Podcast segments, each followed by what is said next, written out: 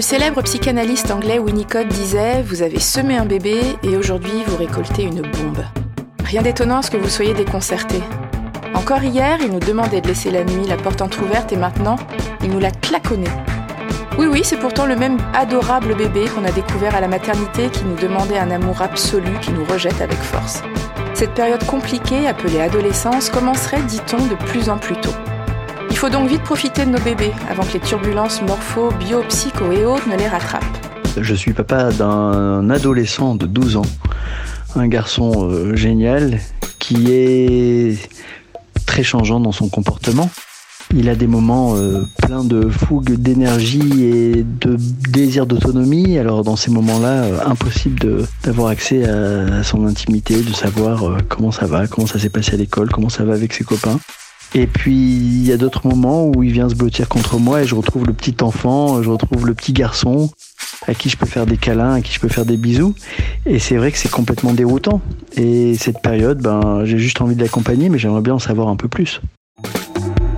Ça, c'est Emmanuel, papa d'un jeune adolescent.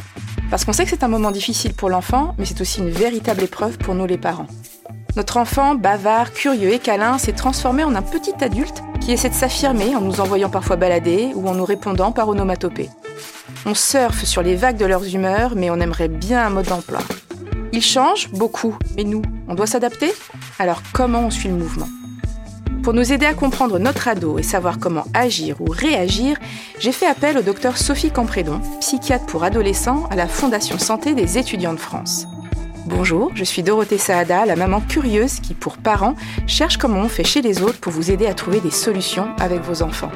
Bienvenue dans le podcast Parents, Galère sa mère.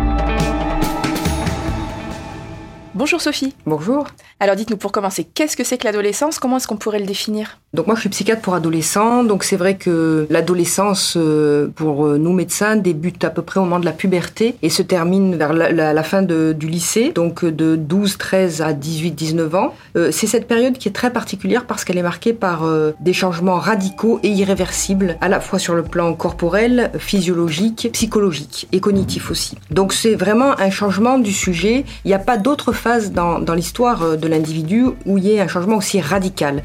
Le bébé né grandit, se développe de manière harmonieuse jusqu'à l'adolescence. À l'adolescence, son corps va complètement changer, hein, puisque la petite fille prépubère va se transformer en une femme. Donc euh, avec des règles, euh, un corps de femme, et euh, le garçon également va avoir des modifications corporelles très importantes. Donc c'est une période de grand bouleversement et qui effectivement nécessite que le sujet se réapproprie son corps et son psychisme. C'est c'est la particularité de l'adolescence en fait. Donc c'est vrai que sur le plan sociologique, l'adolescence est un petit peu plus étendue, elle va de 10 à 25 ans. C'est toute une période, en tout cas, où le, sujet se construit et se sépare des images parentales identificatoires qu'il avait quand il était petit. Donc c'est vraiment une période qui est compliquée parce que l'enfant doit devenir adulte, un adulte autonome, pour pouvoir construire son propre, sa propre histoire, sa propre vie, sa propre famille. Donc l'objectif, en fait, de l'adolescence, c'est quand même de devenir un adulte autonome avec une sexualité autonome. Est-ce que c'est normal d'avoir l'impression de retrouver notre enfant comme à ses 3 ans quand il entre dans l'adolescence? Exactement, vous avez parfaitement raison. C'est la phase du non, l'opposition. Hein. C'est-à-dire qu'effectivement, à 2-3 ans, l'enfant dit non, et c'est nécessaire parce que la phase du non est une phase qui permet euh, à ce petit enfant de se construire en tant que sujet. Et l'adolescence, on retrouve ce, même fonctionnement de l'opposition qui est vraiment nécessaire pour se construire en tant que sujet. Il se différencie de nous, en fait. Hein. C'est une façon pour lui de se différencier des parents que nous sommes, et donc euh, de grandir. Voilà, on a un enfant à la maison qui, d'un coup, bah, il veut plus ranger sa chambre, il veut plus manger certaines choses. Euh, et puis aussi, par exemple, on a un enfant euh, qui a perdu, on a l'impression, euh, sa curiosité, qui n'est plus bavard ou qui veut arrêter toutes les activités qu'il avait envie de faire. Il ne veut plus rien faire d'un coup. Comment est-ce que ça s'explique ça? Alors, d'abord, je crois que c'est important de dire que c'est pas qu'il ne veut plus rien faire. Je crois qu'il ne veut plus rien faire avec ses parents, ou de moins en moins en tout cas. C'est-à-dire que c'est vrai, lorsqu'ils sont petits, on a tendance à leur proposer et parfois à leur imposer des activités beaucoup actuellement, peut-être d'ailleurs trop. Et c'est vrai qu'à l'adolescence, il s'oppose à, nous par ce biais-là, hein, en, disant je, ne veux plus faire ce que tu veux que je fasse. C'est moi qui vais décider de ce que je vais faire, et notamment d'aller vers leur père PIRS. C'est-à-dire que c'est quand même l'âge où on va on va s'identifier à ses pères et on se sépare de nos parents pour aller vers nos pères. C'est vraiment un moment très important. C'est la recherche de la rencontre et de la sexualité à terme. Hein. C'est ce que ça signifie quand même, parce qu'il ne faut pas oublier que euh, tous ces processus adolescents sont faits pour devenir autonome, devenir adulte, avoir une sexualité pour pouvoir après euh, construire sa propre famille. Une amie me dit qu'en ce moment, sa fille, donc euh, jeune adolescente, la critique non-stop sur son physique. Elle peut lui dire Ah, t'as vu, t'as des cheveux blancs, t'as vu, t'as des rides en ce moment. Et ça frôle parfois la, la méchanceté. Pourquoi ce besoin de nous faire du mal ou d'entrer en conflit avec nous les parents? Alors je crois qu'il faut justement, il faut être euh, assez tranquille avec ça. Ils ne veulent pas nous faire de mal. C'est-à-dire que euh, nous, en tant que parents, on n'aurait pas intérêt à vivre ça comme une attaque personnelle. Euh, c'est une façon pour eux toujours pareil de se construire en se différenciant de nous. Mais disons qu'en tout cas, c'est un problème de rivalité et c'est pour une, une façon de se construire, c'est-à-dire de dire je suis plus belle que toi. Mais il faut pas le vivre de manière. quand on est parent, il faut éviter vraiment de vivre ça de manière négative parce que c'est pas contre nous, c'est pour leur construction. Et je crois que ce qui est terrible pour les, enfants et les adolescents, c'est que les parents puissent penser que c'est une attaque contre eux. Il faut le prendre avec humour. Hein. Je veux dire, euh, les enfants, enfin moi je vais vous raconter une histoire euh, personnelle. Je me suis mariée tardivement, j'avais 40 ans, j'avais une magnifique robe de mariée, je ressemblais à une vraie princesse et ma petite fille avait 4 ans. Bon alors c'était pas une adolescente, mais on pourrait reproduire la même chose à l'adolescence. Et elle m'a traité de sorcière, j'étais une sorcière parce que effectivement il y avait quelque chose dans cette maman qu'il fallait un peu détruire pour pouvoir se construire. Hein. Donc c'est une histoire de rivalité. Et c'est une rivalité qui est constructive, qui n'est pas destructive. Constructive pour l'adolescent et qui ne doit pas détruire le parent. C'est important parce que s'il détruit le parent, alors ça détruit l'adolescent aussi. Hein, c'est-à-dire que l'adolescent, pour se construire, il a besoin de nous sentir solide, fort, et de ne pas se sentir atteint par les remarques qu'il peut faire, qui sont euh, des remarques euh, parfois qui peuvent être très douloureuses, mais il faut lui dire que c'est douloureux. Hein. Il faut lui dire, écoute ça, t'as pas le droit de le dire. Par exemple, si vous insulte, il n'a pas le droit de nous insulter, ça c'est sûr. Et en plus, si on le laissait nous insulter, ça serait pour lui euh, aussi très culpabilisant. Donc il faut lui signifier tu n'as pas le droit de faire ça et je pense donner une sanction. Mais après, il faut pouvoir très vite passer à autre chose. Parce que c'est un moment dans, dans son histoire. Il ne faut pas rester bloqué sur ce qu'il peut nous dire. Il faut savoir que c'est un moment.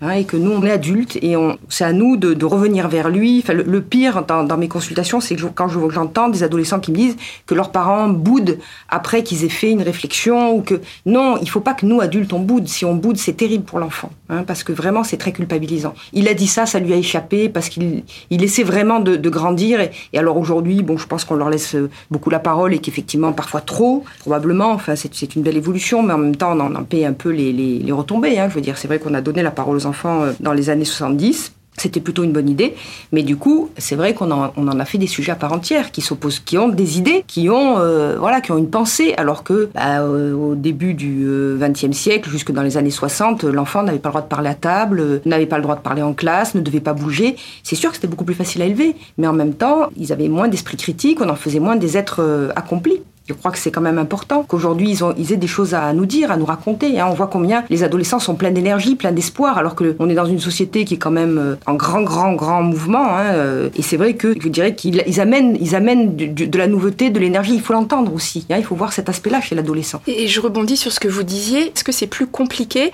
entre l'adolescent du même sexe que son parent, donc la fille avec sa mère et le garçon avec son père? En tout cas, il est habituel de dire qu'effectivement, le, le garçon aurait tendance à plus s'opposer au père et la fille plus s'opposer à la mère, c'est ce qui, est dit. C'est probablement vrai parce que il y a une question de rivalité. Hein. C'est vrai que la rivalité avec la fille et la mère et le fils et le père effectivement existe à l'adolescence. Alors parce que effectivement, ça devient des sujets sexués, les adolescents. Hein, il faut vraiment savoir que la question de la sexualité, en tout cas l'accès au corps sexué de l'adolescent, modifie beaucoup le rapport à l'adulte. Hein, c'est-à-dire que quand on est petit, il y a une sexualité infantile. C'est Freud qui l'a découverte, euh, qui en a parlé pour les enfants de, donc tout petits, hein, vers deux ans. Maintenant, on sait bien qu'il y a une sexualité infantile, mais c'est pas la même sexualité que celle de l'adulte. Hein, c'est une sexualité très différente. Et c'est vrai que l'adolescent a une sexualité ben, qui devient une sexualité proche de celle de l'adulte. Et il a besoin de s'éloigner de ses premiers amours en fait. Les premiers amours de l'adolescent, ce sont ses parents. Et c'est vrai que, disons que comme il y a cette question de la sexualité qui intervient chez l'adolescent, il faut qu'il aille chercher ailleurs des, euh, des, images identificatoires et des amours à l'extérieur. Donc il faut qu'il détruise un peu celui qui est à la maison.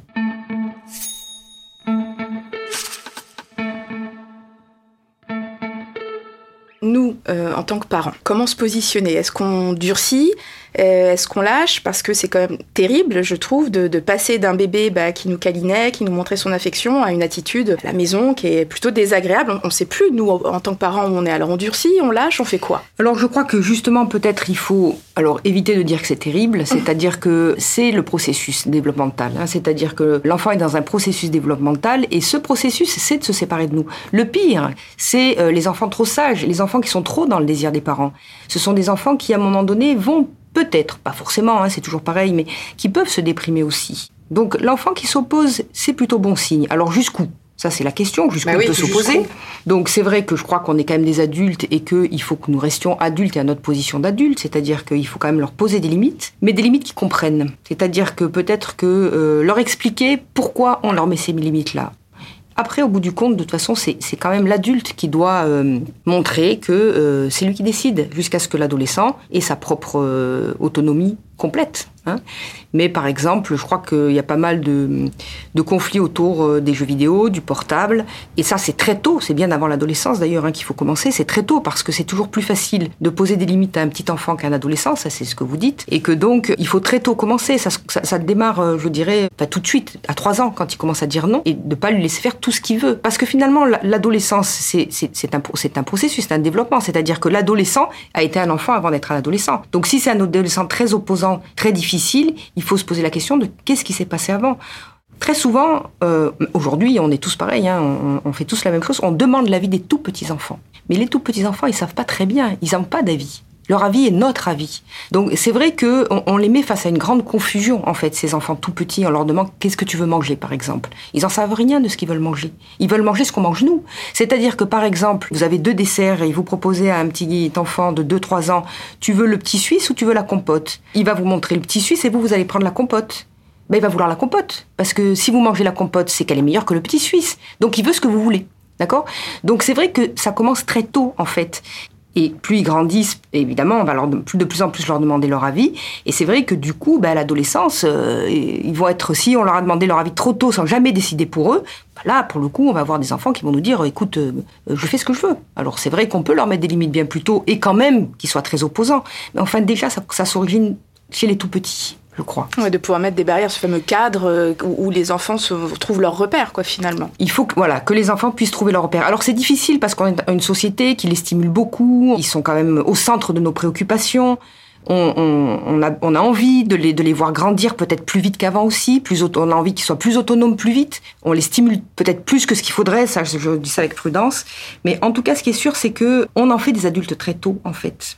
Hein, et c'est vrai qu'un petit adulte de 8 ans qui fait, euh, qui va faire les courses tout seul, euh, qui euh, effectivement peut ranger sa chambre tout seul, qui bah, à 14 ans, il va vous dire bah non, je fais plus tout ça, j'ai pas envie parce que finalement je ne fais pas ce que tu veux, je désire.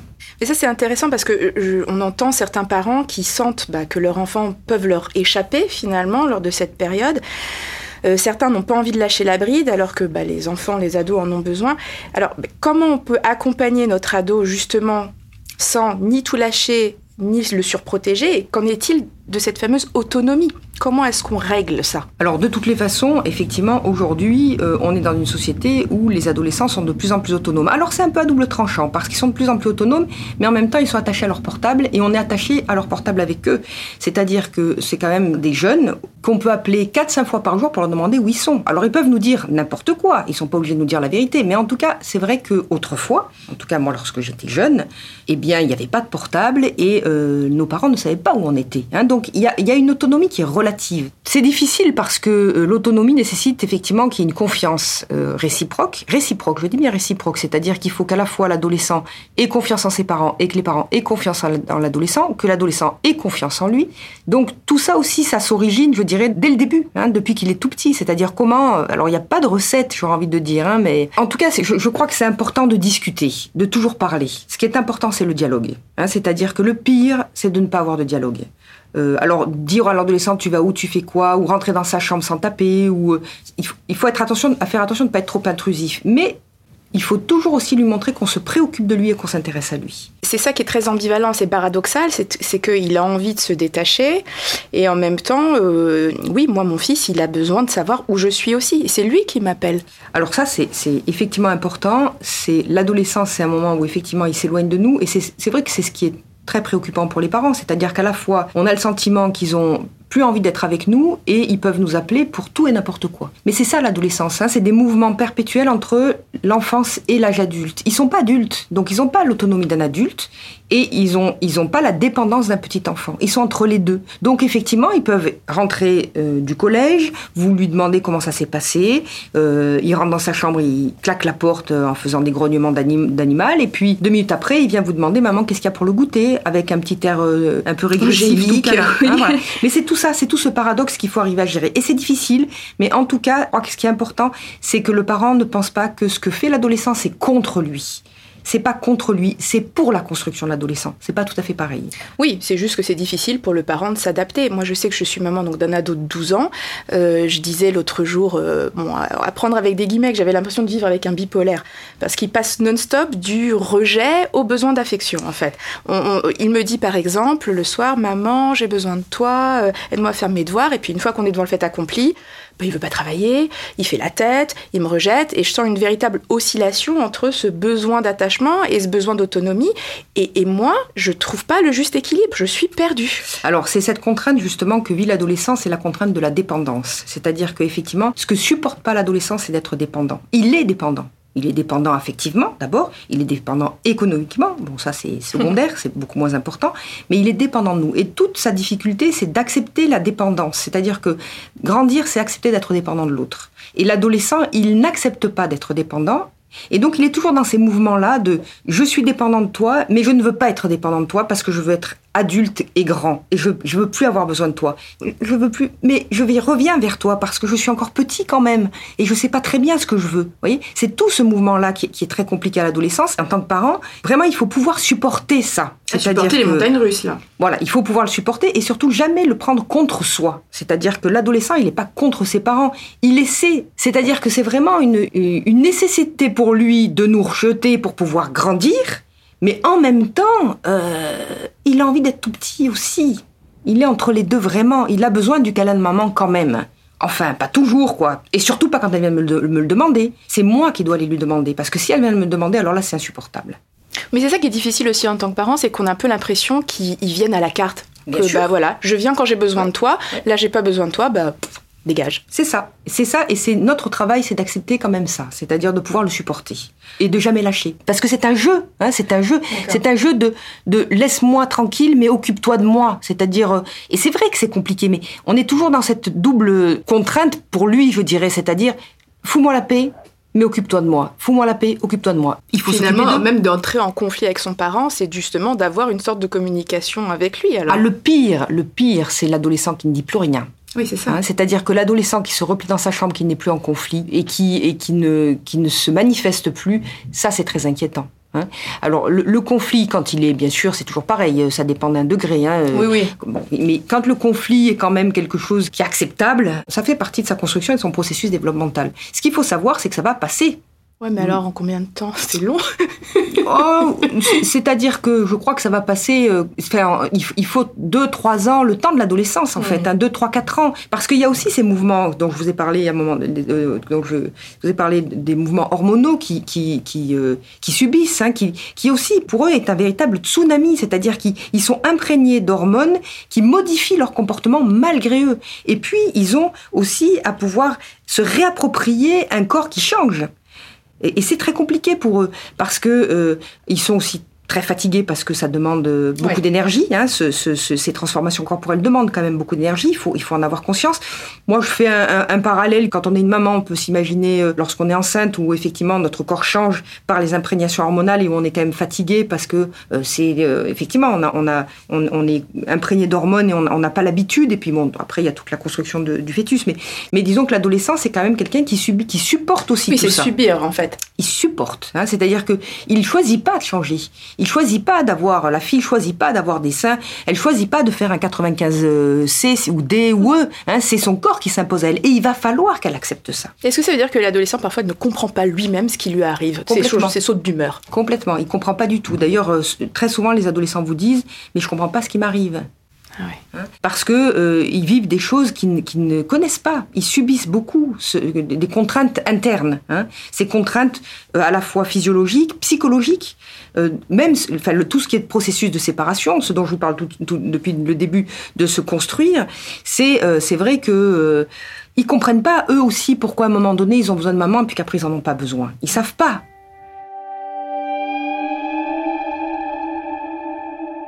Que forcément, en tant que parent, euh, cette période euh, compliquée nous renvoie assez violemment bah, à notre propre adolescence, à nous. Euh, et j'aimerais savoir si, selon notre vécu, c'est plus ou moins difficile à supporter l'adolescence de notre enfant. Je pense que oui. En tout cas, c'est vrai que si on a une adolescence difficile, on est plus craintif de l'adolescence que peut avoir notre enfant. Euh, et que euh, on a intérêt, alors pour le coup là, je crois, à faire un travail personnel. Ça peut aider, hein, qu'il y ait un tiers qui vienne euh, effectivement parler, discuter de ce qui se passe dans cette relation très conflictuelle. Mais oui, si, un adulte a lui-même eu une histoire d'adolescent compliquée, bien sûr, ça va compliquer euh, sa relation avec l'adolescent. Si on a eu une adolescence où on était euh, très en conflit avec ses propres parents, je trouve que c'est assez bizarre parce qu'on a, on a une espèce de déni en tant, que, en tant qu'adulte. On essaye de se reconnecter à notre propre adolescence, mais c'est comme si on avait un peu oublié ce qui s'était passé. Nous aussi, on a été dur avec nos propres parents, et pourtant, si notre enfant là, est difficile avec nous, c'est comme si on avait complètement oublié. Alors, je, je crois que c'est important de pouvoir repenser à sa propre adolescence. Je crois qu'effectivement, parce que c'est normal d'être adolescent, hein. c'est pas une maladie. Donc ça c'est important et on l'a tous été. Euh, je crois que c'est important de se reconnecter avec ce qu'on a été comme adolescent sans non plus faire de confusion. Hein. C'est-à-dire que c'est pas parce qu'on aurait été un adolescent qui a fait des, euh, des, comment dire euh, qui a fait les 400 coups Qui a fait les 400 coups, voilà, merci. Que forcément, on doit accepter que nos enfants le fassent. Hum. Hein, c'est-à-dire que ça, il faut être très prudent là-dessus. Le parent copain, c'est pas très bon. D'accord? Mais se souvenir que nous-mêmes, on a eu une période comme ça, euh, avec beaucoup de variations émotionnelles, euh, de rejet de nos parents, de se souvenir que ça existait pour dire, bah, finalement, mes parents aujourd'hui, où j'en suis avec eux. Est-ce que je les déteste? Est-ce que on est en rupture de contact? Est-ce que euh, qu'est-ce que finalement, qu'est-ce que cette période a permis de construire en moi? Peut-être c'est comme ça qu'il faudrait se reconnecter à son adolescence. Mmh. Hein. Oui, parce que finalement, euh, on, est obligé en tant que parent euh, pendant cette période d'évoluer en même temps que notre enfant. Comment cette traversée bah, de turbulence peut-elle élargir et approfondir euh, nos relations avec nos enfants, cette relation parent-enfant? Qu'est-ce qu'on peut, qu'est-ce qu'on peut en tirer de cette, de cette période? Moi, je pense que c'est a posteriori qu'on va se rendre compte de ce qui s'est passé. C'est-à-dire que quand on a le nez dedans, d'une certaine façon, c'est difficile de pouvoir anticiper quelque chose. Mais c'est vrai que euh, si on reste quand même des, ados euh, bien, euh, pardon. Alors là, je fais. Si on, voilà. si on reste un adulte bien bien campé dans ses baskets et qu'on doute pas de sa fonction parentale et on doute pas de ce qu'on est en tant qu'adulte, je crois que quand même l'adolescent il peut il peut s'appuyer sur nous. Ce qui est important, c'est que l'adolescent s'appuie sur nous quand même. Parent solide. Alors, en tout cas, un parent qui peut se remettre en question, mais qui s'effondre pas au moindre conflit. L'adolescent, il a quand même besoin de, se cogner à quelque chose de solide hein, pour pouvoir rebondir. Il a besoin de, sentir que c'est un parent qui peut douter, mais, pas trop quand même.